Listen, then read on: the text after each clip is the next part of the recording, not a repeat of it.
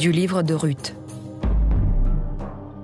À l'époque où gouvernaient les juges, il y eut une famine dans le pays. Un homme de Bethléem de Juda émigra avec sa femme et ses deux fils pour s'établir dans la région appelée Champ de Moab.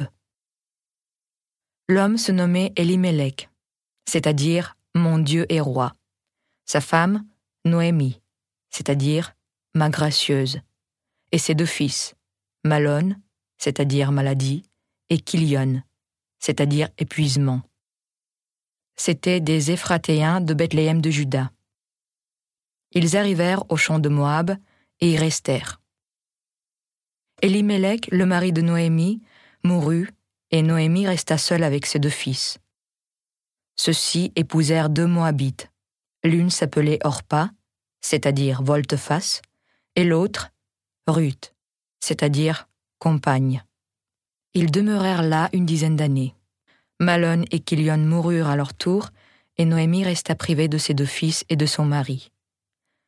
Alors avec ses belles filles, elle se prépara à quitter les champs de Moab et à retourner chez elle, car elle avait appris que le Seigneur avait visité son peuple et lui donné du pain.